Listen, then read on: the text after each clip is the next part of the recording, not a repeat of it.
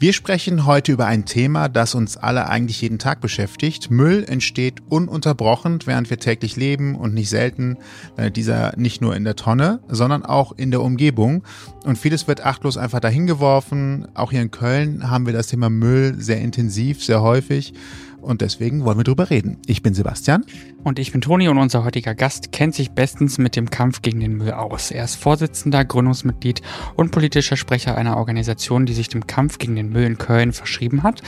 Das schon seit vielen Jahren und mit vielen ehrenamtlichen Mitgliedern. Darüber möchten wir gerne mehr erfahren und deshalb begrüßen wir jetzt Jan Odenthal von Krake e.V. Herzlich willkommen. Ausgang Podcast. Die Gesprächsvollzieher. Ja, hallo, danke, dass ich da sein darf. Vielen Dank, dass du da bist. Ich hatte es gerade in der Anmoderation schon gesagt, das Thema Köln hat gerade über die Sommermonate nochmal ganz gut Öffentlichkeit bekommen. Es gab Prominente, die darauf hingewiesen haben, dass es nicht gut läuft. Der Tourismusverband bzw. einzelne Stadtführer haben gesagt. Der Tourismusverband? Nee, eigentlich nur die einzelnen Stadtführer. Das, das klang gerade wie Terrorismusverband, deswegen oh Gott. muss ich nochmal nachfragen. um Gottes Willen. Ja, also es gibt vielleicht Müll, der terrorartig sich über die Stadt ausbreitet. okay. Aber es geht um die Leute, die als Führer durch die Stadt den Gästen zeigen, wie es hier aussieht. Und das ist nicht in jedem Fall immer gut, wenn wir über das Thema Dreck und Müll reden.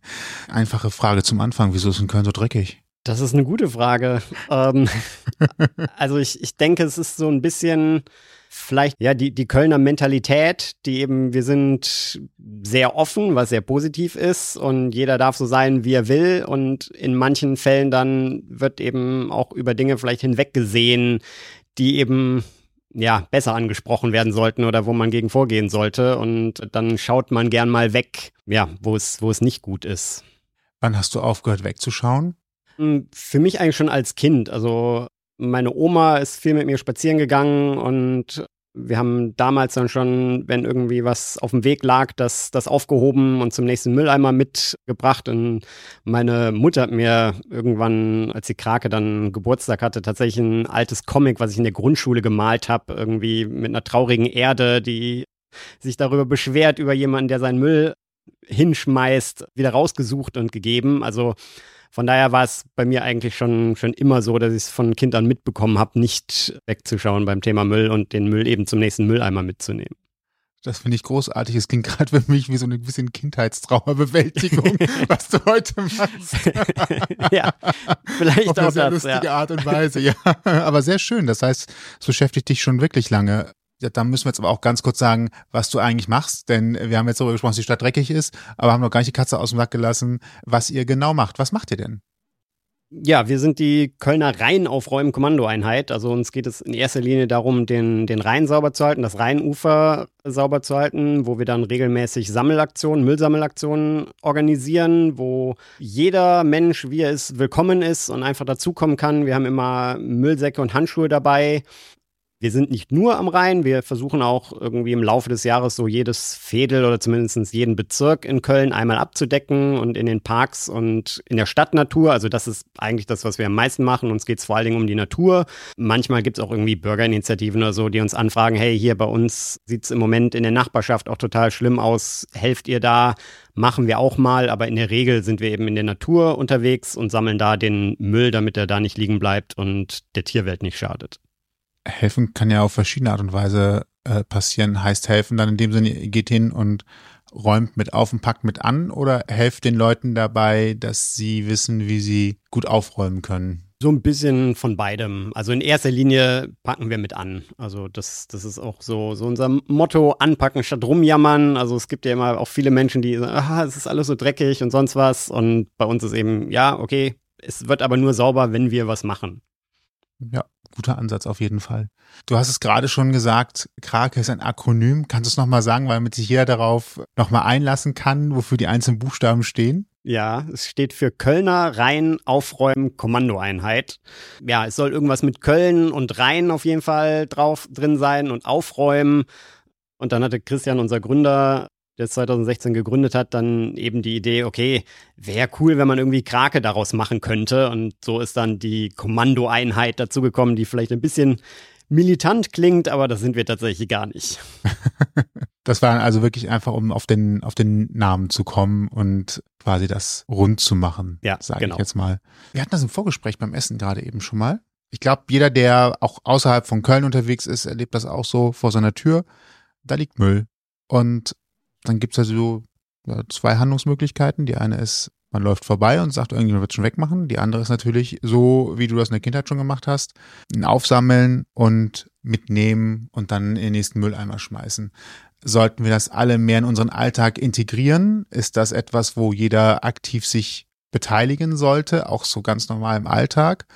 Oder sollte man wirklich dann eine Aktion machen und sich mit Leuten zusammentun und sagen, so heute machen wir mal im Kölner Fall das Fädel, im Berliner Fall und im Hamburger Fall den Kiez sauber. Was ist so der richtige Anpack an der Stelle? Also ich, ich glaube, das eine bedingt das, das andere. Wir, wir haben das gemerkt, dass gerade als wir angefangen haben, die Hemmschwelle einfach auch für viele noch da war, irgendwie sich nach dem Dreck der anderen zu bücken. Wenn man es aber in der Gemeinschaft macht, ist das eben weg. Und aus dieser Gemeinschaft heraus sind dann immer mehr Menschen hingegangen und haben eben gesagt, okay, ich mache das jetzt auch im Privaten. Und ich sehe es auch immer wieder mal irgendwie, dass dann zum Beispiel am, am Kinderwagen irgendwie ein, Müllbeutel hängt und beim Spazierengehen oder auch, auch HundebesitzerInnen ganz oft dann beim Spaziergang mit dem Hund äh, einfach einen Beutel dabei haben und Sachen einsammeln. Und äh, klar, am, am Schluss des Tages wäre das Beste, wenn jeder einfach irgendwie seine fünf Stücke Müll am Tag einsammelt und in den nächsten Mülleimer bringt. Und um dahin zu kommen, ist, glaube ich, ist tatsächlich einfach nötig, ja, diese Gemeinschaft zu entwickeln und, und dafür zu sorgen, dass das eben es bei den Menschen ankommt, hey, Müll sammeln ist jetzt nichts, wofür man sich schämen muss oder so, sondern das kann man ganz offen machen. Es ist was, was Gutes, was man tut, was auch alle gut finden. Also gibt, ja, es gibt auch ab und zu mal Leute, die einen komisch nach wie vor angucken oder meckern irgendwie, ja, dafür bezahle ich doch Steuergelder, warum sollte ich das machen? Aber das ist wirklich ganz kleiner Prozentsatz. Die meisten finden es alle gut und man bekommt viel positives Feedback, gerade in den großen Gruppen, weil man dann eben auch auffällt, wenn plötzlich 100 Leute mit den orangen Müllsäcken rumlaufen und man kriegt immer Daumen hoch und hey, super, finden wir toll, was ihr macht und das motiviert dann, glaube ich, auch eben, ist dann auch im Kleinen weiter zu, zu machen. Was muss ich eigentlich als müllsammelnde Person beachten? Also angenommen, ich glaube, so eine Verpackung ist noch ganz einfach, die zum nächsten Mülleimer zu bringen. Da wird mir auch keiner was schief, also wird mich keiner schief angucken, das Ordnungsamt wird nichts sagen. Wenn ich jetzt auf einmal so einen so einen Autoreifen am Straßenrand finde oder Müll finde und bringe zum nächsten Mülleimer, muss ich ja wahrscheinlich schon fast aufpassen, dass niemand glaubt, dass ich hier gerade versuche, meinen eigenen Müll zu entsorgen, sondern dass ich gerade eigentlich dabei bin, versuche einen zentralen Sammelort zu finden für etwas, was ja eigentlich achtlos in der, in der Gegend rumliegt. Wie verhält man sich denn da am besten? Das ist eine gute Frage. Also ich glaube tatsächlich, dass das Ordnungsamt in Köln nichts sagt, weil es auch bei den Ursprungsverursachern schon nichts sagt. Äh, Von daher ist da, glaube ich, die Gefahr relativ, relativ niedrig. Was auf jeden Fall hilft, ist, sind die, die orangen offiziellen Kölle-Putzmunter-Säcke der AWB, die man auch einfach, wenn man sich über die Webseite anmeldet, von denen bekommt. Und damit ist dann eben automatisch klar, wenn man mit so einem orangen Sack unterwegs ist, okay, ich bin Müllsammler innen und ich bin jetzt nicht hier Verursacher äh, von dem, was ich hier gerade neben den Mülleimer stelle. Das müssen wir jetzt natürlich nochmal ganz explizit sagen. Das heißt, ich kann mich bei der Stadt Köln beziehungsweise bei den AWB melden und sagen, hier, ich möchte Müll sammeln und dann kriege ich mm, eine Rolle zugeschickt oder wie sieht das aus? Genau, also ei- eigentlich ist es so gedacht, dass man eine, eine eigene Aktion anmelden kann, dass man eben sagt, okay, ich möchte hier mit meinen NachbarInnen eine Sammelaktion machen mit 10 Leuten, 15 Leuten, 20 Leuten und dann kriegt man vielleicht zwei Rollen, je 10 Säcken plus auch Handschuhe von der AWB gestellt sagt direkt, okay, an der und der Stelle stellen wir es ab, da holt sie AWB dann ab. Aber es ist eigentlich meistens auch so, dass dass auch zumindest die, die regelmäßig sammeln, dann auch Säcke bekommen, wenn sie alleine sammeln und dann eben den neben den öffentlichen Mülleimer stellen und dann zum Beispiel die Sag's uns App der Stadt Köln oder der AWB dann einfach melden, hier habe ich gerade gesammelt und holt es bitte ab. Es äh, schreit ja förmlich nach einer Aktion hier in unserer Straße, wenn ich so drüber nachdenke. wenn die Hemmschwelle, also wenn die Schwelle schon so niedrig ist, dass man hingeht und das wird einem sogar zur Verfügung gestellt. Ich bin gerade ganz Na? überrascht, dass, dass es das so gibt. Also klar, du weißt es jetzt, weil ich damit auseinandersetzt, Mhm. hab das aber so noch nicht wahrgenommen. Okay, jetzt lese ich die Zeitung vielleicht an den falschen Tagen und es ist an mir vorbei äh, gelaufen, aber Also ich habe Kölle Putzmunter schon wahrgenommen als Aktion, die mal irgendwie irgendjemand durchführt. Aber ehrlicherweise wusste ich nicht, dass man das auch quasi selber initiieren kann und das auch dann so einfach geht. Interessant.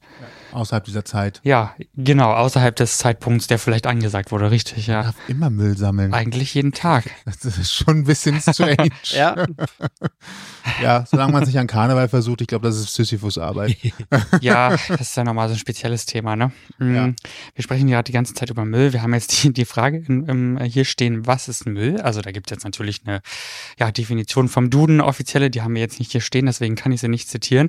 Aber dennoch ist ja die Frage interessant, was begegnet euch an Müll eigentlich? Ihr sammelt ja auch im Rheinmüll, da kommen wir vielleicht später nochmal zu, aber was ist so das Interessanteste, was euch so an Müll begegnet?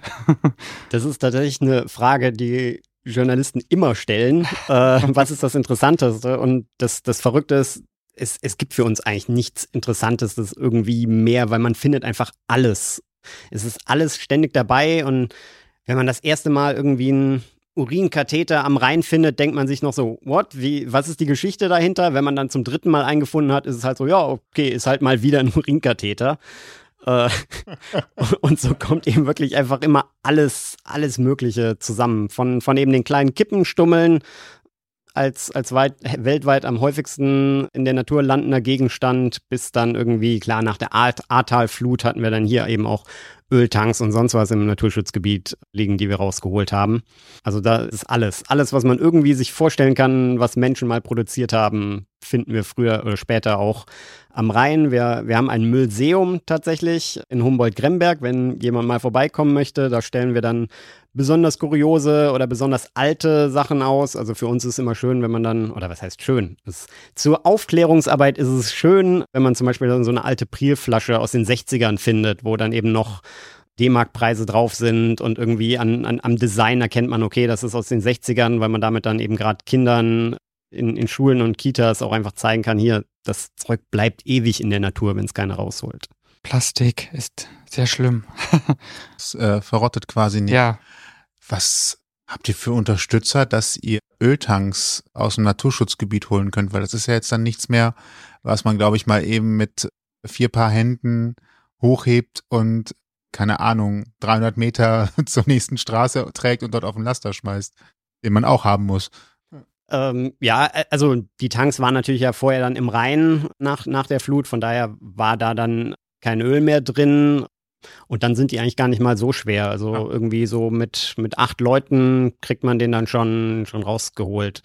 Deutlich schwieriger war es, wir hatten auch eine Fernwärmerohrleitung, die hing dann quer in den Bäumen. Die mussten wir dann wirklich erst mit der Metallsäge zersägen. Irgendwie so 30 Meter waren das oder so, super schwer.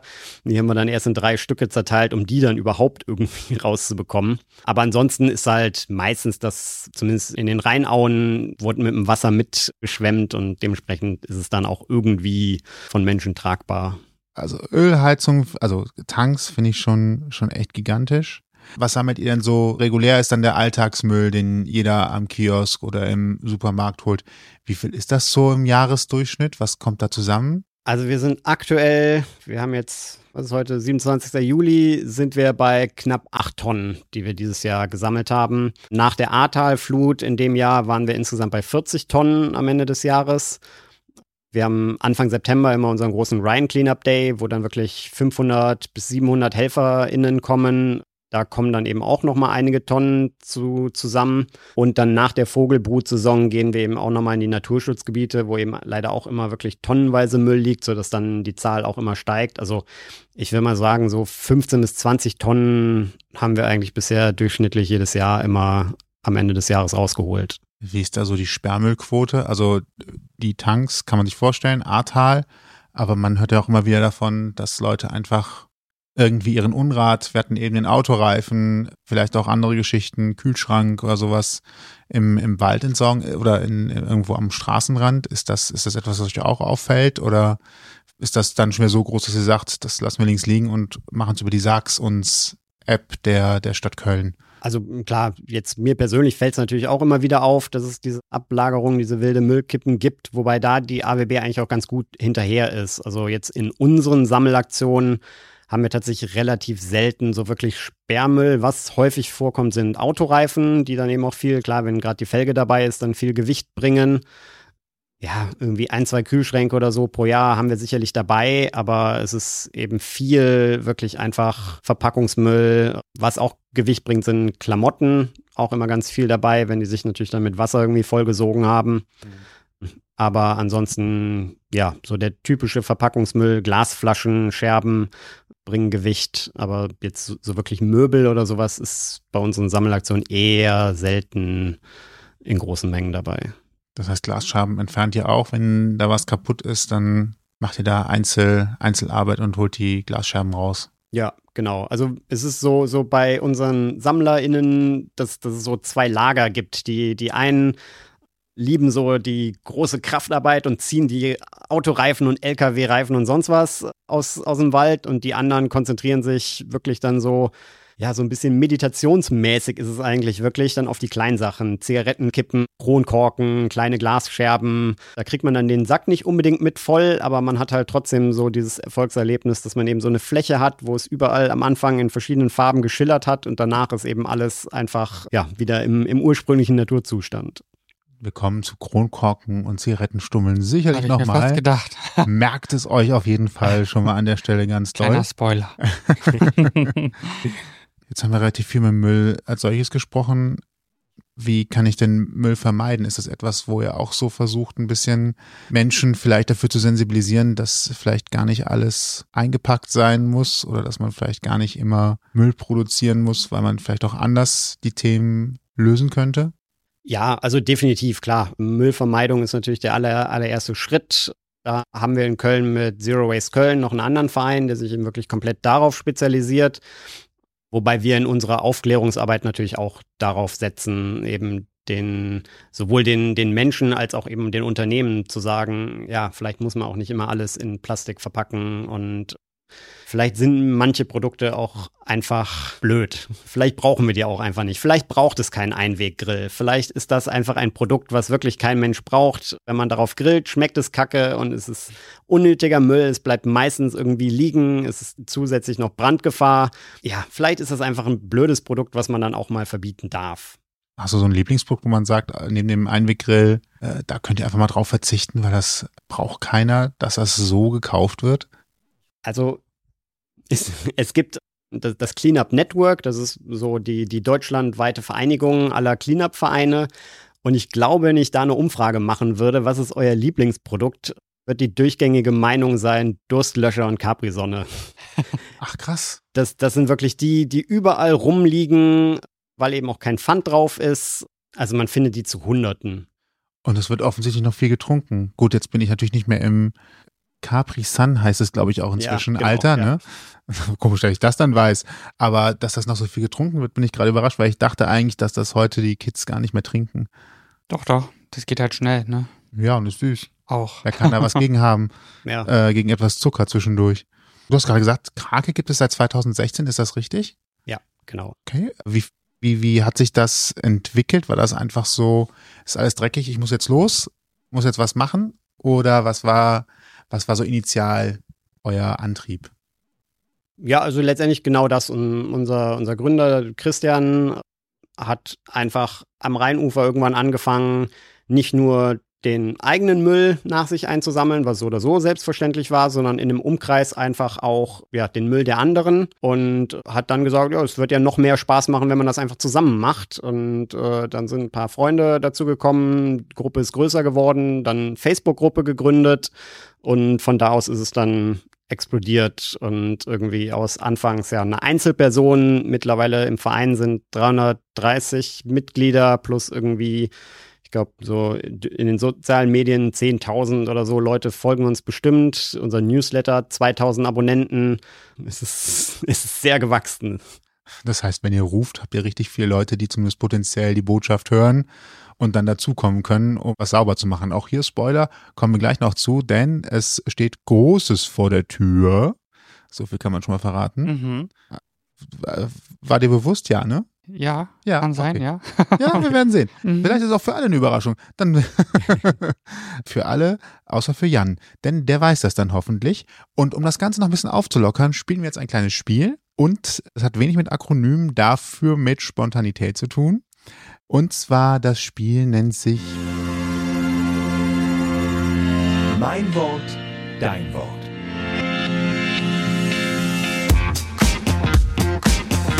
Relativ einfach. Wir sagen dir einen Begriff und du sagst einfach, was dir dazu einfällt. Das kann ein Wort sein, kann aber auch ein Satz, eine Geschichte, ein episches Werk, was auch immer sein. Wir haben da keine Regel aufgestellt, sind aber gespannt darauf, was dir dabei in den Sinn kommt, wenn wir es sagen.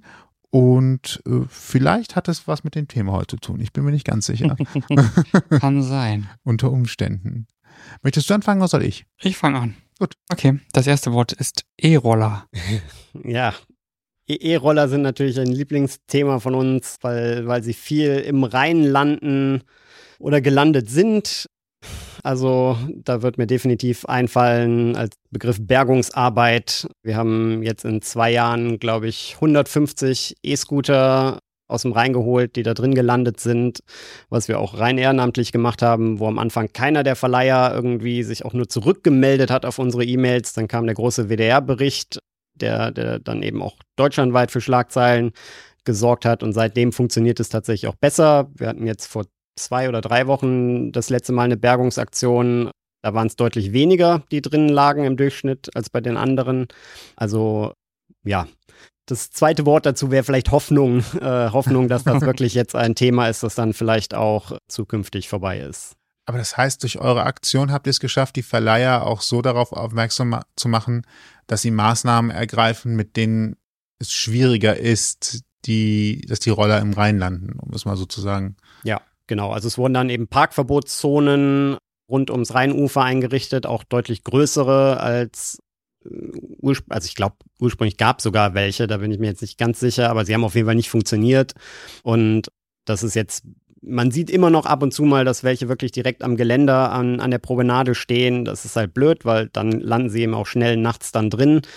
Aber in der Regel funktioniert es jetzt ganz gut, dass, dass da auch 15 Meter oder so dann, dann zwischen ist und das schleppt dann halt niemand mehr nachts irgendwie im betrunkenen Kopf, um es dann reinzuschmeißen.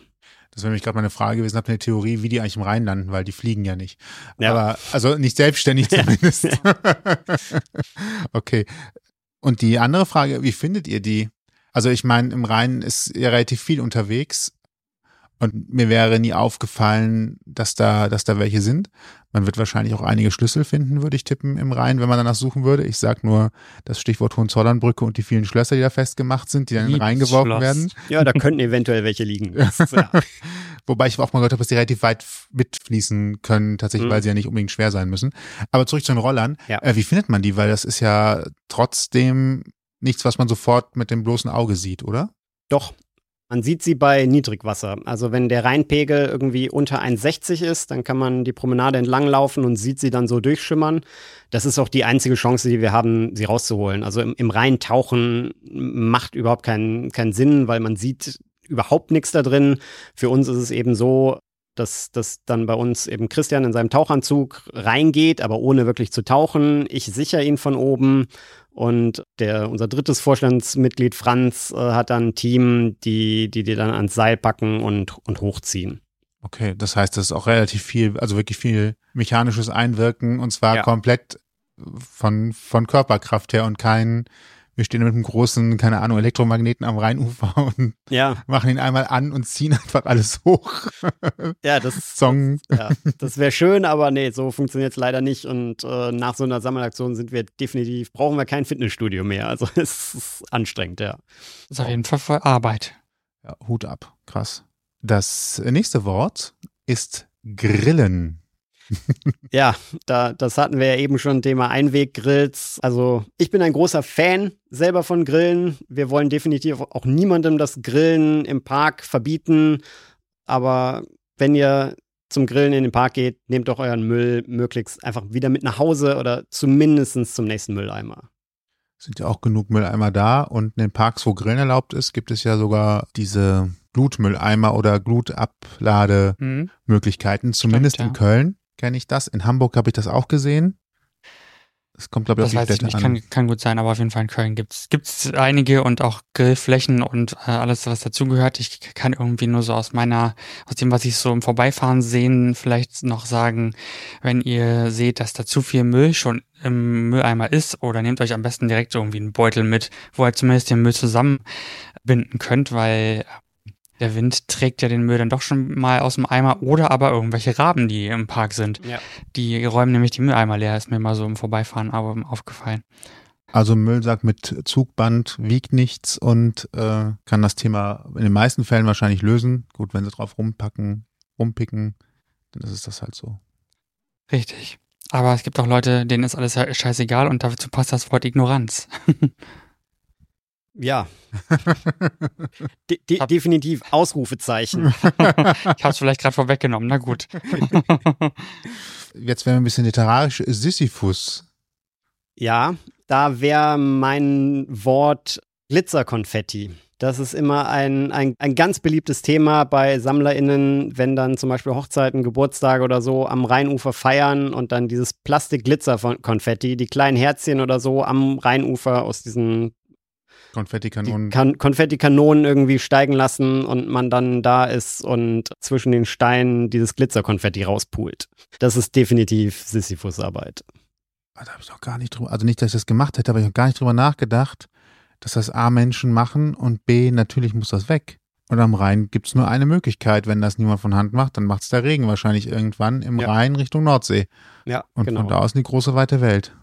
Hm. Und es ist so klein, dass da, also wie willst du es reinhalten? also sauber halten, meine ich. Ja, das ist ein guter, guter Punkt. Habe ich auch noch nie drüber nachgedacht. Aber ja, klar, das Zeug ist ja irgendwie klein und fummelig. Also das heißt, die sollen lieber mit Reis, es gab ja früh diese Tradition, äh, bei Hochzeiten eher mit Reis werfen oder sowas. Das baut sich immerhin ab und selbst wenn es ein Fisch verboten. ist, Reis Ja, ist verboten? Ist für die Vögel nicht gut. Also, Ah, okay. Reiswerfen ist mittlerweile verboten. Ah, okay. Das, deswegen habe ich schon lange nicht mehr gesehen. Habt ihr nicht gehört? Ah, es hat nicht mit der alten Zeit zu tun, es hat damit zu tun, dass andere Probleme auf. Ja, ja. Okay, gut, ihr vergesst das bitte wieder sofort. äh, ihr nehmt einfach. werft äh, einfach nichts. Ja, Seifenblasen oder so. ja. Genau, aber bitte nur mit biologisch abbaubarer Seife, ja? Ja. Okay. Dann habe ich keine Vorschläge mehr an der Stelle. Macht ja nichts. Ich habe aber noch ein Wort, das hatten wir vorhin schon so ganz kurz angest- angestriffen und das ist Plastik. Ich habe jetzt kein, kein Wort, das mir so spontan einfällt. Für uns ist Plastik ein, oder für mich würde ich sagen, ein unterschätzter oder ein, ein nicht wertgeschätzter Wertstoff. Also grundsätzlich haben wir überhaupt nichts gegen Plastik als, als Wert- und Werkstoff. Es gibt ganz viele Anwendungen, wo Plastik super wichtig ist und uns als Gesellschaft auch voranbringt. Aber halt nicht beim Thema Verpackung. Also gerade beim Thema Verpackung und Einweg auch ist es wirklich ein wertvoller Rohstoff, der da verschwendet wird. Aus dem man inzwischen immer mehr machen kann. Und ich ahne schon, es wird sich gleich der Kreis schließen, wenn wir auf das Thema Plastik kommen. Ja, Aber so viel zum der Spiel. Höhepunkt kommt gleich. mein Wort, dein Wort. Ja, ich finde tatsächlich einen Höhepunkt, den habt ihr selber geschaffen, nämlich letztes Jahr im, im Herbst. Und da rede ich natürlich von der großen Müllfalle, die ihr gebaut habt, die immer wieder gerne in der Presse auftaucht, weil man natürlich viel da drin findet. Es ist eine Müllfalle, die im Rhein schwimmt und dort quasi, naja, so viel wie halt reinfließen kann, wenn man, an, wenn man den Schiffsverkehr nicht stören möchte, Sachen dort festhält. Was ist das genau, die Rheinkrake? Genau, die Rheinkrake ist ein schwimm schwimmender Ponton, ähm, wo ein großer metallener, stählerner Fangkorb in der Mitte ist. Dann geht von der Konstruktion zum Ufer noch ein Leitfangzaun aus so Rohren, sodass dann eben unsere Fläche ein bisschen vergrößert wird, auf der was eingefangen wird. Und dann ist sie fest verankert und der, der Rhein oder die Strömung trägt den Müll, der im Rhein ist, dann in den Fangkorb rein. Und die ist so positioniert, der Rhein macht da so eine Außenkurve, dass eben auch wirklich strömt. Wir haben vorher ein paar Strömungsexperimente gemacht und an der Stelle es sich eben wirklich anbietet, sie dahin zu bauen. Und genau, die ist 24 Stunden am Tag, leistet sie wertvolle Arbeit für uns äh, und sammelt alles ein, was, was so im Rhein schwimmt. Auch so unter anderem Plastikgranulat. Ne? Wir haben vor kurzem erst einen Beitrag dazu mit euch, äh, von euch mit euch gesehen und das fand ich ganz spannend. Kannst du da noch mal was? Da kannst du das noch mal einordnen? Ja. Also grundsätzlich ist unsere Müllfalle so konstruiert natürlich, dass sie äh, keine Wasserlebewesen ähm, gefährdet. Dementsprechend sind unsere Gitter, äh, ich glaube, 1,5 mal 1,5 Zentimeter. Das war so genau das, was wir mit anderen Umweltverbänden ver besprochen haben, dass die Fische, die eben so klein sind, dass sie nicht lang genug gegen die Strömung schwimmen können, können dann eben durch diese Gitter durch und alle, die größer sind, können eben auch von selbst aus der Müllfalle wieder rausschwimmen. Von daher haben wir eben nie damit gerechnet, dass wir irgendwie Mikroplastik oder irgendwas einfangen. Das war eigentlich gar nicht vorgesehen. Und dann haben eh, haben wir sie im Herbst reingesetzt und Hochwasser und das ganze Geäst, was dann vom, vom Ufer mitgeschwemmt wurde, hat dann auf der Oberfläche so einen ja, biologischen Teppich und gleichzeitig biologischen Filter gebildet. Und darin haben wir eben wirklich tausende so kleine Stecknadelkopfgroße Plastikkügelchen gefunden. Vor allen Dingen in durchsichtig, weiß und schwarz wo eben auch relativ schnell klar war, okay, das, das sind Pellets, die kommen aus der Plastikproduktion. Also das ist Neuplastik, noch bevor es an irgendwelche Hersteller geliefert wird, wo es, wo es dann eben weiterverarbeitet wird. Das hat halt überhaupt gar nichts im, im Rhein zu suchen. Und dann haben wir eben angefangen, irgendwie ein bisschen zu forschen, wo könnte das herkommen. Wir haben einen sehr engagierten Journalisten, Lokaljournalisten beim WDR, der auch die, die E-Scooter-Thematik damals mit angestoßen hat, der eben gesagt hat, okay, ich schaue mir das jetzt auch mit an. Und in dem Stadium sind wir gerade. Also wir, wir waren, es, es gab einen Greenpeace-Bericht schon von vor drei Jahren, der auf Missstände im Nieler Hafen hingewiesen hat. Da gibt es eine Spedition, die, die dieses Zeug verlädt und der ganze Nieler Hafen ist voll mit diesen, mit diesen Sachen. Und klar, bei Regen geht das dann auch in den Rhein. Wobei der Nieler Hafen eben stromabwärts von unserer Müllfalle ist. Also das, was da ins, ins Wasser gelangt, kann definitiv nicht zu uns in die Müllfalle kommen sodass wir auf jeden Fall davon ausgehen, dass es noch mindestens ein bis zwei Stellen, wahrscheinlich eher zwei Stellen, wir waren, waren auch bei einem Professor für Materialkunde, der sich das Ganze auch angeguckt hat, um so ein bisschen zu gucken, ja, ist das alles von einem Hersteller oder nicht? Das ist nicht ganz klar, aber wahrscheinlich sind es eher zumindest zwei Quellen, die eben stromaufwärts irgendwo noch sein müssen, wo, wo dieses Granulat herkommt. Ich habe gerade auch nur überlegt, wenn es wird nicht von der Bahn sein, aber ich habe überlegt, es gibt ja offene Waggons oder Güterwaggons und beim Schiff kann es ja auch sein, dass da vielleicht mal nicht ein Container ist und es gibt ja auch diese Schiffe, wo so mit einem Schaufelbagger eher reingeladen wird. Das kenne ich eigentlich eher von Kohle. Mhm. Vielleicht macht man das da auch und die Kügelchen sind ja wahrscheinlich überhaupt nicht schwer. Also das heißt, da muss wahrscheinlich nur ein Windstoß kommen und dann werden immer ein paar, also jetzt auch nur so gemutmaßt, weil alles andere würde ja heißen, da macht jemand was mit Absicht. Das glaube ich nicht, weil es ja wertvoller Rohstoff, der eigentlich gebraucht wird. Das muss also wirklich irgendein Unfall, also mehr oder weniger Unfall sein, Transportladefehler oder sonst was, der dazu führt, ne? Ja, genau. Also es ist, es ist eigentlich kein Schüttgut. Also offen wird es eigentlich okay. normalerweise nicht transportiert, aber es wird eben in so Big Bags und sowas. Und klar, wenn da ein Loch reinkommt, dann rieselt es da halt fröhlich raus. Und wenn da nicht aufgepasst wird und es keiner wegmacht, weil es eben klar dann auch wieder Sisyphus-Arbeit, da werden wir wieder bei dem Wort, äh, ist, das, das einzusammeln.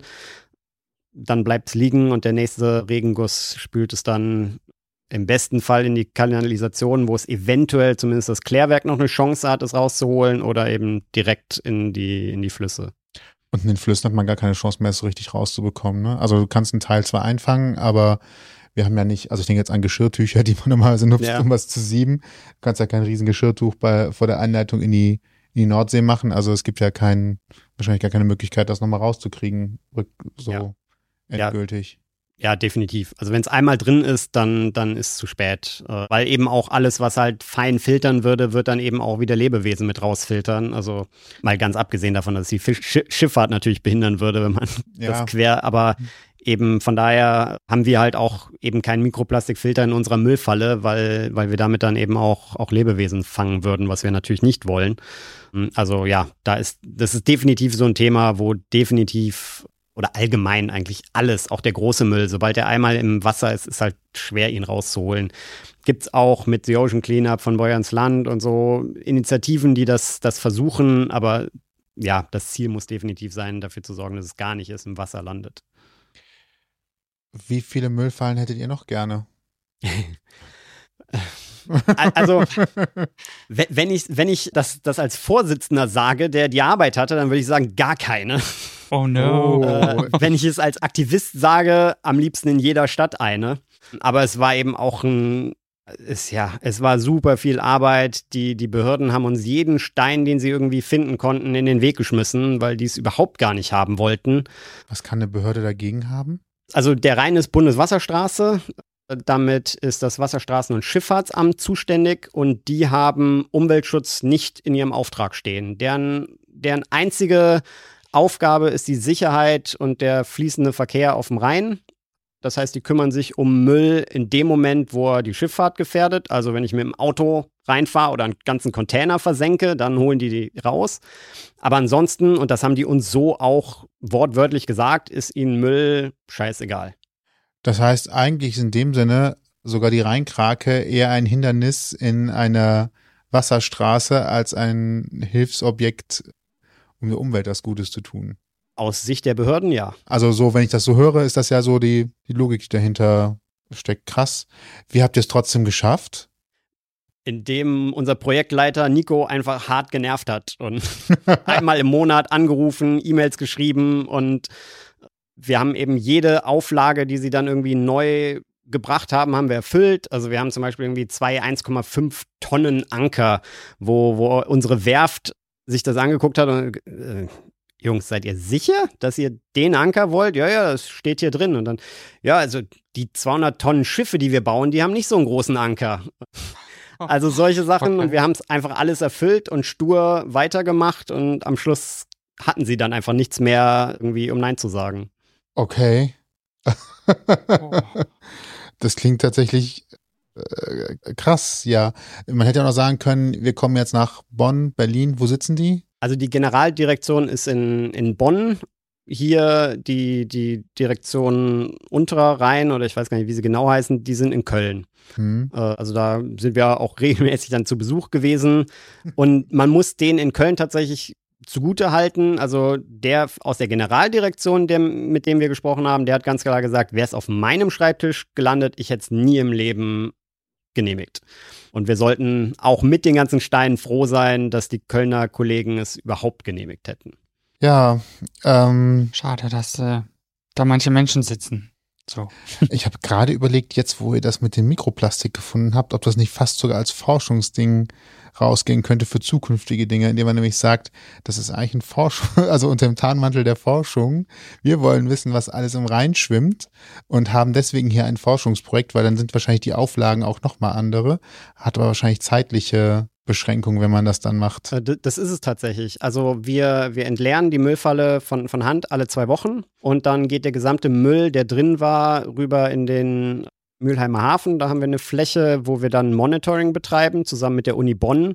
Und da wird wirklich jedes einzelne Stück, was wir finden, wird fotografiert, gewogen, gemessen, kategorisiert. Es gibt so eine EU Joint List of Litter Categories. Das sind irgendwie 200 verschiedene Kategorien, in denen halt so der ja, normale Littering-Müll kategorisiert ist und da ordnen wir die ein und haben dann entsprechend tatsächlich auch wissenschaftliche Daten. Also die, die Katja von der Uni Bonn, die das hauptsächlich betreut, die schreibt dann auch ihre Arbeit darüber, sodass es definitiv auch einen wissenschaftlichen Aspekt hat. Sehe mich hier überrascht auf einem mit Mikroplastik gefüllten Fatboy sitzen. ja. wir uns auch gerade ein. Ich glaube, es sind, sind glaube ich, Styroporkügelchen. Es gibt auch noch ja. andere Sitzsäcke, ja, nur so nebenbei. Also ein Sitzsack. Ich sitze ja. auf einem Sitzsack. So. nicht, dass hier noch jemand denkt, wir haben hier Sponsorings, die wir nicht haben. No ad. Eben, genau. äh, ja, das klingt krass. Also auf der einen Seite super spannend und auf der anderen Seite ja, dass ihr es bis dahin geschafft habt, äh, Hut ab. Aber jetzt höre ich so 1,5 Tonnen Anker und denke an Rohpreise für Stahl und sonst mhm. was. Das ist, glaube ich, gerade nichts, was man im Garten liegen hat, wo man eben sagt, bau mal einen Anker draus. Wie habt ihr das finanziert? Ja, das war tatsächlich, äh, also es ist ein Kölner Bauprojekt, dementsprechend ist natürlich alles teurer geworden. Ohne geht ja gar nicht. Äh, zu dem Zeitpunkt, als wir angefangen haben, haben wir noch mit deutlich weniger gerechnet. Dann kam eben Corona, dann stand da irgendwie so ein Schiff im Suezkanal plötzlich und die Stahlpreise sind explodiert und äh, es ist alles immer teurer geworden. Am Schluss hat jetzt das ganze Projekt mit allen Nebenkosten, die wir haben, also wir mussten dann eben auch ein, ein Boot, beziehungsweise nicht ein Boot, aber ein Bootsmotor. Wir haben zum Entleeren der, der Rheinauhafen, die haben ein Arbeitsboot, das hatte aber keinen Motor und wir hatten dann mit denen den Deal, okay, die brauchen das dreimal im Jahr, wir können das Boot frei drüber verfügen und nutzen, wenn wir einen Schiffsmotor dafür kaufen, also einen Außenborder. Und so hat das Ganze dann insgesamt 160.000 Euro knapp gekostet.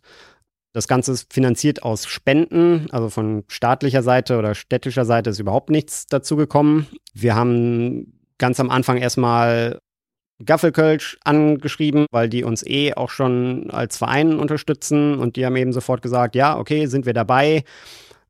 Die DVK ist mit dabei. Wir haben so ein bisschen eben überlegt, okay, wir würden gerne möglichst alle aus dem Kreislauf des Plastik irgendwie mit dabei haben. Das heißt, wir haben Rewe mit dabei als ein Unternehmen, was, was Verpackungen in Umlauf bringt.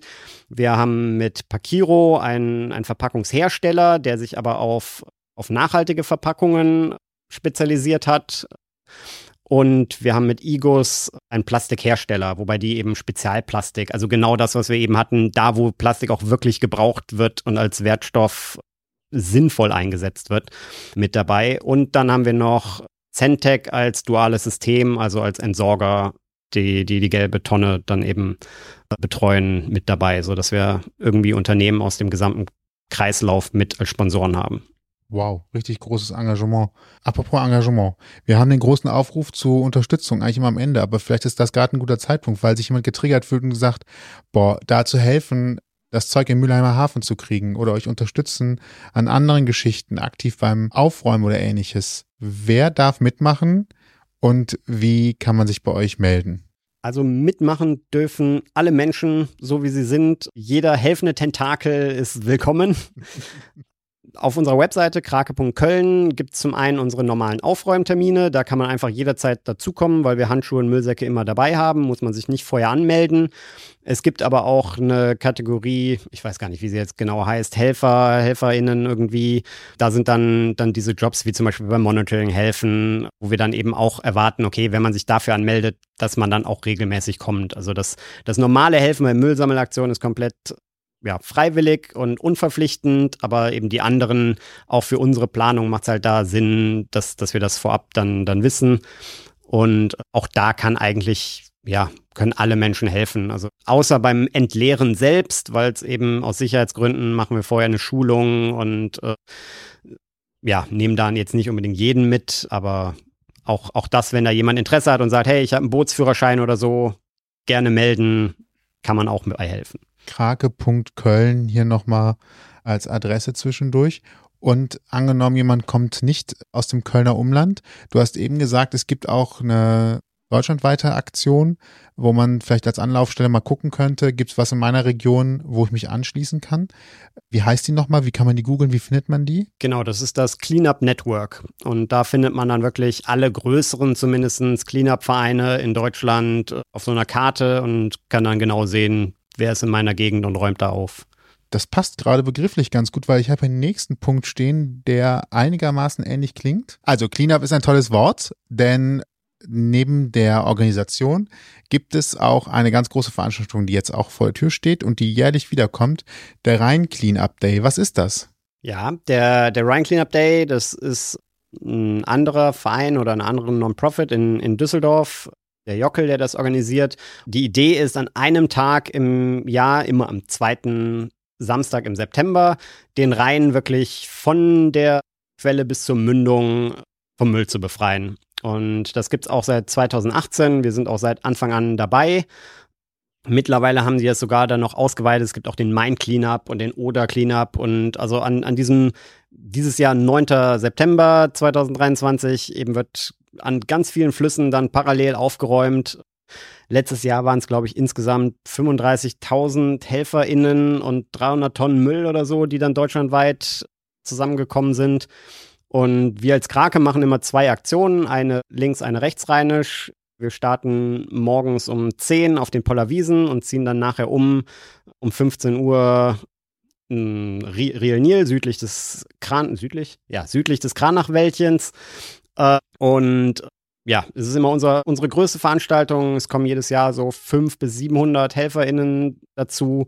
Auch da ist Gaffelkölsch unser Sponsor. Also es gibt am Schluss Abschlussbierchen oder Fassbrause als nicht-alkoholische Alternative für jeden. Wir haben immer von Rewe Ramati irgendwie Obst äh, und Wasser auch dabei. Also es ist für alles gesorgt. Und es ist immer eine, eine sehr schöne Veranstaltung. Letztes Jahr hat es leider sehr geregnet, aber es waren trotzdem 400 Menschen da, die im strömenden Regen mit uns gesammelt haben. Hoffentlich, ich klopfe hier mal auf Holz, äh, wird es dieses Jahr besseres Wetter. Und auch da gilt, einfach dazukommen, man muss sich nicht vorher anmelden und äh, mit uns den Rhein aufräumen. Das klingt fantastisch und so gesellig. Eben, das finde ich auch. Da kommen wir äh, zu einer, einem, einem Teil einer Frage. Kann das Spaß machen? Definitiv, ja. äh, also wir kommunizieren immer, Müll sammeln ist sexy. Ja. äh, es, es macht auf jeden Fall Spaß. Also es ist, es ist eben genau dieses Gesellige. Per se ist es eigentlich auch so, dass zum Müllsammeln keine doofen Menschen kommen. Also nein, es gibt natürlich keine doofen Menschen, aber es gibt besonders sympathische Menschen und das sind meistens die, die dann auch zum Müllsammeln kommen. Äh, und man hat, man hat auch immer dieses im, im Team dieses Erfolgserlebnis. Also man sieht, wie es vorher aussah und man sieht, wie es nachher aussah. Und oft kommt dann die Frage irgendwie so, ja, ist es nicht frustrierend, wenn dann in zwei Wochen es wieder genauso aussieht? Nee, ist es eigentlich nicht, weil es zählt dann der Moment, in dem Moment ist es sauber und oftmals hat man dann irgendwie die Kanada-Gänse oder so, die dann gerade durch den Park laufen, vielleicht mit ihren Küken und man denkt sich, ja, genau für euch machen wir das und kann sich dann darüber freuen, dass man was Gutes getan hat mit netten Menschen und definitiv Spaß dabei hatte. Und es kann ja nur dauerhaft werden, wenn man immer wieder mal neue Signale setzt und dann hoffentlich die Leute merken, ah, hier ist gerade so sauber, vielleicht schmeiße ich es doch mal in den Mülleimer oder nehme es mit nach Hause. Ja, und ich glaube, das ist auch ein schöner Lerneffekt, äh, um mal zu sehen, was sich wirklich alles so ansammelt. Ne? Also ähm, da kommt ja schon auch einiges zusammen. Wir, wir haben ja vorhin schon Zahlen gehört dazu und äh, dass man sich einfach mal bewusst macht, was so in der Gegend rumfliegt und liegt um Bögen zu spannen, haben wir noch ein Thema, was aufgekommen ist, was wir natürlich auch noch schließen müssen. Wir hatten das Thema Stimmt. Zigarettenstummel und Kronkorken, mhm. wo du schon gesagt hast, ja, und da kann man ja auch noch viel, viel mehr mitmachen. Also bei Zigarettenstummeln denke ich ja an die Leute, die eigentlich das Rauchen aufgehört haben wollten und dann noch so einen finden, wo noch ein Stück Rest Nikotin ist und sagen, ach komm, das ist ja keine Zigarette, ich, rauch's noch, ich rauch's noch bis zum Filter. Oh Gott. Äh, viel mehr bleibt da ja eigentlich gar nicht übrig. Was wollen wir mit Zigarettenstummeln machen? Ja, also Zigarettenstummel sind halt besonders problematisch, weil sie aus Plastik sind und was viele nicht wissen, weil es sieht aus wie, wie Watte, aber es ist eben Plastik. Und natürlich Filter liegt im, im Sinne der Sache, sammelt die Giftstoffe, die, die dann eben, wenn sie zum Beispiel in der Pfütze landen oder wenn es regnet, wie so ein Teebeutel, die alle wieder abgeben. Und es gibt Studien dazu, dass wenn man einen Filter in, in 1000 Liter Wasser kippt oder äh, schmeißt, muss man ja nicht mal kippen, ist ja nur einer, dass es genug ist, um die Kleinstlebewesen wie Wasserflöhe darin zu vergiften. Dementsprechend ist es ein großes Problem und wir arbeiten mit einem Kölner Verein, Tobercycle, zusammen. Die haben ein Sammelsystem entwickelt und können dann die Kippenstummel, wenn sie wirklich trocken gesammelt werden, recyceln. Und die machen am Schluss des Tages Taschenaschenbecher daraus, die wir dann auch wiederum verteilen. So schließt sich dann so ein bisschen der Kreislauf. Aus den, aus den Kippen werden Taschenaschenbecher, damit die Kippen gar nicht erst in der Umwelt landen. Und das ja, kommt, kommt tatsächlich immer gut an, ist auch immer ein guter Einstieg, weil viele RaucherInnen machen das Ganze ja nicht böse. Das ist eben so ein Reflex, einfach dieses Wegschnippen. Das hat man sich irgendwie über Jahre angeeignet und macht das teilweise dann ganz unbewusst. Und dann ist es ein guter Gesprächseinstieg, eben nicht zu sagen, hey, hier, böse, böse mit erhobenem Zeigefinger, sondern eben zu sagen, hey, hier, komm mal her, Zigarette ist aus Plastik, ich habe hier was, darf ich einen Taschenaschenbecher schenken? Und dann stößt man da eben meistens auch auf, auf offene Ohren. Und ich bin überzeugt davon, dass wir da auch die ein oder andere oder den ein oder anderen Raucher schon überzeugt haben, dann eben die, die Kippen nicht mehr wegzuschnupsen, schnipsen. Und wenn du richtig gut bist, dann sammelst du damit die nächsten Zigarettenstummel für den nächsten Taschenaschenbecher. Genau, ja. So schließt sich der Kreis dann schon wieder. Finde ich gut. Ja, auch das auch. wusste ich mal wieder nicht, dass man da noch was draus machen kann tatsächlich. Ich wusste noch nicht mal, dass es Plastik ist. Das ist eine sehr große Lehrstunde auch hier für, für mich, muss ich sagen. Ja, so lernen wir alle was. und Kronkorken, das ist wahrscheinlich Metall oder Aluminium und das kann man wahrscheinlich nochmal neu einschmelzen oder wie ist das? Genau, Kronkorken sind Weißblech also da ist es letztendlich so, wenn die in der gelben Tonne landen, werden die auch recycelt. Von daher ist da, wir, wir sammeln eben Kronkorken. Wir haben eine Kronkorken-Sammelstelle an unserem Museum, wo man Tag und Nacht Kronkorken einwerfen kann. Die werden dann recycelt über einen Schrotthändler und der Gewinn daraus fließt dann in lokale Tierschutzprojekte, Eichhörnchenhilfe, Igelhilfe, sowas. Wobei da eben das wirklich es darum geht, einfach den Leuten bewusst zu machen, hey, das ist ein Rohstoff. Allgemein Müll ist ein Rohstoff, kann als Rohstoff genutzt werden und eben den, den gemeinnützigen Aspekt, damit da noch was Gutes zu tun. Der ökologische Aspekt ist eben, wenn es in der gelben Tonne landet, wird es trotzdem recycelt. Also was ich hier so die ganze Zeit raushöre, ist, ihr habt eine sehr hohe Vernetzung. Ist das ein Teil eurer DNA? Also wir sammeln Kronkorken, daraus ergibt sich Geld, den geben wir wieder zu Tierschutzvereinen. Wir haben mit Unternehmen der lokalen Wirtschaft Kooperationen laufen, die uns unterstützen bei unserer Arbeit und uns nach vorne bringen. Ihr habt das den Zusammenschluss mit anderen Organisationen, die ähnliches machen, wo man sich zusammentun kann. Das klingt alles schon sehr, sehr weit vernetzt und auch an verschiedenste Stellen einfach angedockt, wo man gar nicht so als erstes dran denkt. Also, dass auf einmal aus der Wiederverwertung Geld entsteht, dass man dann Tierschutzorganisationen geben kann, ist jetzt nicht so der, also es passt thematisch, ist aber nicht der direkte Link. Mhm. Ist dieses vernetzte Denken, das Gucken, wo können wir, wo können wir Verknüpfungen schaffen? Ist das ein Teil einfach der Vereins-DNA?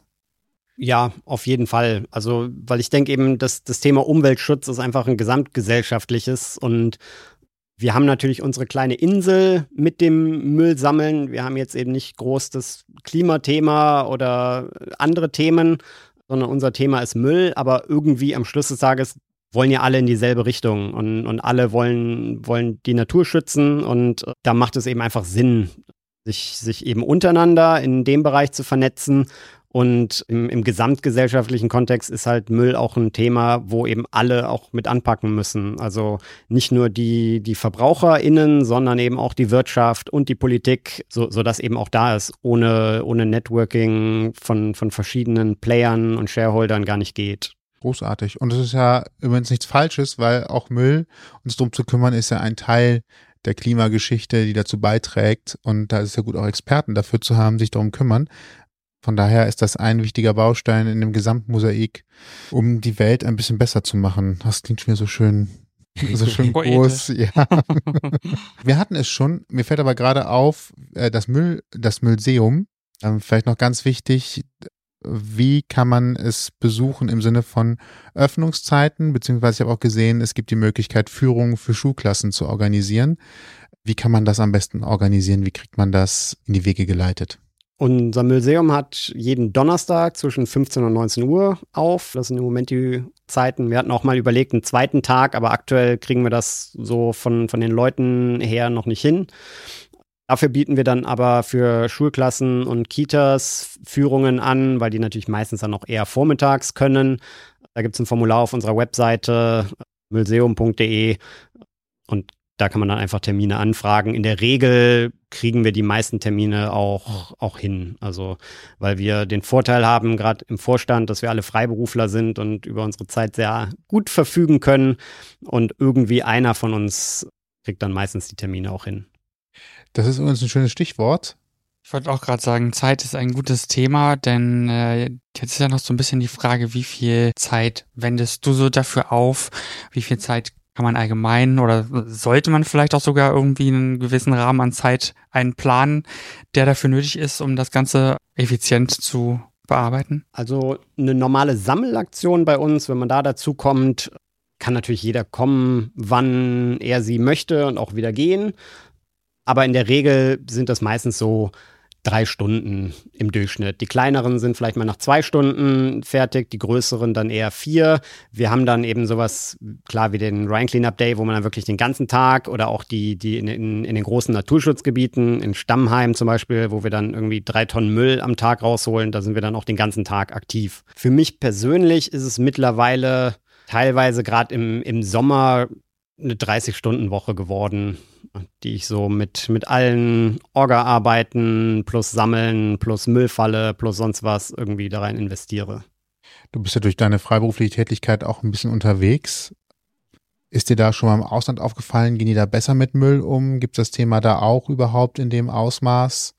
Oder ist das eigentlich so wie in Deutschland überall so, dass die Leute mit Müll nicht anständig umgehen? Ja, also das ist, glaube ich, tatsächlich weltweit ein Problem. Ich glaube, es gibt Länder, wo es ein bisschen besser funktioniert. Also was oft irgendwie raussticht, ist, ist Japan, wo eben auch einfach eine ganz andere Kultur und diese weniger die Ich-Gesellschaft und mehr diese Gesellschaft, Gesellschaft äh, existiert. Und zum Beispiel in, in, Parks findet man da selten überhaupt Mülleimer, weil es da einfach ja gang und gäbe ist, dass man seinen Müll wieder mit nach Hause nimmt. Das gehört sich da für die Gesellschaft einfach so. Auf der anderen Seite gibt es natürlich dann auch Länder, wo es noch noch schwieriger ist, wo wo das Thema Müll und Abfall überhaupt keine Rolle spielt. Oftmals eben auch, weil die Länder dann fairerweise auch ganz andere Probleme haben und das natürlich bei, bei Menschen, die ums Überleben kämpfen, eben auch ganz unten auf der Prioritätenliste steht. Vollkommen zu Recht und verständlich.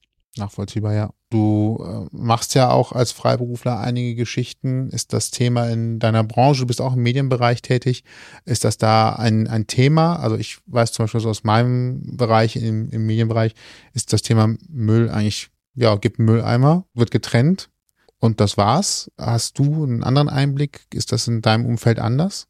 Nee, eigentlich würde ich auch sagen, das ist, ist ähnlich. Also mir fällt es auch teilweise auf, manchmal nach Dreharbeiten, was dann irgendwie noch weggeschmissen wird. Also auch, auch so Sachen, die in der Medienbranche sind, kennen das. Für, für, für Lichter gibt es so Folien, die dann mhm. Farben ändern und dann teilweise, die sind auch wirklich teuer und manchmal werden die nach Dreharbeiten da wirklich dann auch kartonweise irgendwie entsorgt wo ich, okay, warum? Also die sind noch gut, aber klar, die Produktion jetzt, ist jetzt vorbei. Teilweise war es dann irgendwie ein Produktionsunternehmen, was vielleicht auch nur für diese eine Produktion gegründet wurde oder so. Und dann ist eben vorbei und dann kommt es weg. Und oftmals sind es dann irgendwie die Beleuchter, die, die dann das noch mit einpacken für sich dann einfach. Und das ist dann nicht tatsächlich nicht im Müll landet. Aber ja, da ist definitiv auch noch viel, was gemacht werden kann. Und ich glaube, auch in der kreativen Arbeit selbst äh, könnte man öfter eben auch auf das Thema eingehen. Also, dass das halt auch nicht in Filmen propagiert wird, dass das Wegschnipsen von Zigarettenschnipsen cool ist. Also, das ist natürlich was, was, was sowas dann auch, auch in der Gesellschaft oder in die Gesellschaft reinbringt. Und wenn dann eben, ja, der, der Protagonist, die Protagonistin Taschenaschenbecher dabei hätte, wäre das was, was durchaus auch von Seiten der, der kreativen Filmbranche uns nach vorne bringen könnte. Ich habe auch gerade überlegt, warum man sowas aus dem Filmbedarf wie die Folien nicht einfach auf Kommission kauft und dann hinterher wieder zurückgeben kann. Hätte ja immerhin schon das Problem gelöst, dass zumindest nicht benutzte oder noch neuwertige einfach wieder von ja. anderen benutzt werden können. Wäre ja schon halbe Miete und die Produktion wird Geld zurückbekommen, was ja auch, glaube ich, jetzt nicht wehtun würde. So. Und wenn man dafür dann im Laufe des Jahres mit dem ganzen Team einmal zum Weihnachten essen gehen kann oder so. Also, ja. ja, ja, so, Geschäftsidee. Möchtest du eine Beratungsfirma dafür gründen? ja, wir können bestimmt noch mehr finden, vor allem wenn wir jemanden dabei haben, der sowas viel eher sieht als ich. Ist mir nur gerade aufgefallen, auch, ja. äh, was da alles möglich ist. Ja, wobei sowas ist halt auch immer, immer verrückt, also weil einfach jede Branche so seine eigenen Sachen hat. Zum Beispiel jetzt, das Thema hatten wir eben beim Thema Mikroplastik, habe ich jetzt zuletzt einige E-Mails bekommen von, von Menschen, die geschrieben haben, eben hier dieses Mikroplastik äh, wird auch im, im Landschaftsbau eingesetzt und zwar bei bei Pflastersteinen, zwischen die Lagen der Pflastersteine, damit die Pflastersteine nicht kaputt gehen, streuen die Hersteller Plastikgranulat, was natürlich dann auf der Baustelle einfach runterfällt und im Erdreich verschwindet. Aber das ist eben sowas, da hätte ich jetzt nie einen Einblick reingehabt. Und, und da ist es dann eben auch immer schön, wenn man dann Menschen aus verschiedenen Branchen hat, die dann, ja, hier bei uns ist uns das und das aufgefallen und jeder dann vielleicht irgendwie so in seiner Branche auch ein bisschen daran arbeitet, äh, nachhaltiger zu werden und besser zu werden bin gerade ganz überrascht, dass es dann einfach runterfällt und vielleicht ist da gerade die Erde auf und dann wird es halt mit verbuddelt und dann ist gut und taucht dann halt in 30 Jahren wieder auf und keiner weiß, woher kommt das eigentlich. Ja, oh, krass. Interessant. Ja. Wow. wow. Ganz wichtig für alle, die noch mehr wissen wollen oder aber auch Bock haben mitzumachen. Wie heißt ihr auf den Social Media Kanälen? Wie ist eure Homepage? Wie kann man euch finden? Wie kann man euch kontaktieren? Wie kann man mitmachen? Also das Einfachste ist definitiv über unsere Homepage krake.köln und dann den Newsletter abonnieren. Da bekommt man auch wirklich alle Termine mit. Bei Social Media ist es, sind wir da nicht immer ganz so sorgfältig. ähm, aber ansonsten, wir sind bei, bei Instagram, äh, Krake mit Punkten dazwischen CGN. Da kriegt man eigentlich ansonsten auch alles mit. Wir haben einen YouTube-Kanal, auch da einfach nach Krake e.V. dann, dann suchen. Es gibt eine Facebook-Gruppe, wo, wo dann eben auch durchaus sich äh, ja, Menschen außerhalb der offiziellen Sammelaktion organisieren und sagen, hey, hier, wer hat Lust, morgen da und damit aufzuräumen? Und ja, ich glaube, bei, bei LinkedIn sind wir noch mit der Müllfalle. Also man findet uns auf jeden Fall. Und vielseitig. Genau, spätestens bei uns im Blogpost, wo wir natürlich alle Infos, die wir gerade gehört haben, auch nochmal verlinken werden. Ansonsten habe ich noch einen kleinen Anspieltipp für euch. Natürlich der passt auch äh, thematisch ganz gut, nämlich unser Interview mit Olga Witt. Die Gründerin ist von Tante Olga, einem Unverpacktladen hier in Köln. Mittlerweile gibt es drei Filialen, also sie haben sich ein bisschen vergrößert. Das Interview ist allerdings auch schon ein paar Jahre her. Das heißt, da klangen wir noch ein bisschen anders und da gab es eben erst diesen einen Laden, aber es ist nochmal ein schöner Einblick, um auch so ein bisschen zu gucken, wie kann man Müll zu Hause vermeiden. Schon mal, wo kann man anfangen, wenn man nicht so richtig weiß, wie man anfangen soll. Solche Sachen, das ist auf jeden Fall immer noch sehr interessant zu hören. Und falls euch diese Folge gefallen hat und ihr mehr hören wollt, dann findet ihr uns bei allen bekannten Streamingdiensten und überall, wo es Podcasts gibt. Wir freuen uns über eine 5-Sterne-Bewertung, zum Beispiel bei Spotify. Dort könnt ihr uns neuerdings auch ein Feedback geben und abonnieren könnt ihr uns da ebenfalls. Dann kriegt ihr nämlich die neueste Folge immer gleich in eurem Feed. Oder auch, wenn ihr die Glocke aktiviert, ein Bimmelim, das Bescheid sagt, dass was Neues in der App vorhanden ist. Und wenn ihr noch Geschichten habt und sagt, das Thema wäre doch auch interessant, dann schreibt uns einfach eine E-Mail. Mail at ausgangpodcast.de ist die Adresse. Genau, und alle Infos zu dieser Folge könnt ihr, wie gesagt, auch nochmal im Blogpost nachlesen auf ausgangpodcast.de. Und uns bleibt nur noch zu sagen, ich bin Toni. Und ich bin Sebastian. Und vielen Dank, Jan, für deine Zeit und vor allem diese interessanten und wertvollen Einblicke. Vielen Dank. Danke Hat viel Spaß gemacht. Danke dir. Und jetzt alle raus, Müllsack in die Hand und ja. los geht's. Erwartet darauf, nur eingesammelt zu werden. Ansonsten morgen früh geht sicherlich auch noch nach einer Nacht voll Schlaf. Äh, klappt das auch ganz gut. Genau. Und jeder kleine Schritt zählt. genau. In diesem Sinne, nächste gut. Folge auf die Ohren laden und raus geht's zum Müllsammeln. Vielen genau. Dank. Bis, Bis dann. dann. Ciao. Ciao. Ciao. Ihr habt Themenvorschläge, möchtet zu Gast sein oder habt Feedback, meldet euch per Facebook, Twitter, Instagram oder E-Mail bei uns. Alle Möglichkeiten und Adressen findet ihr auf ausgangpodcast.de.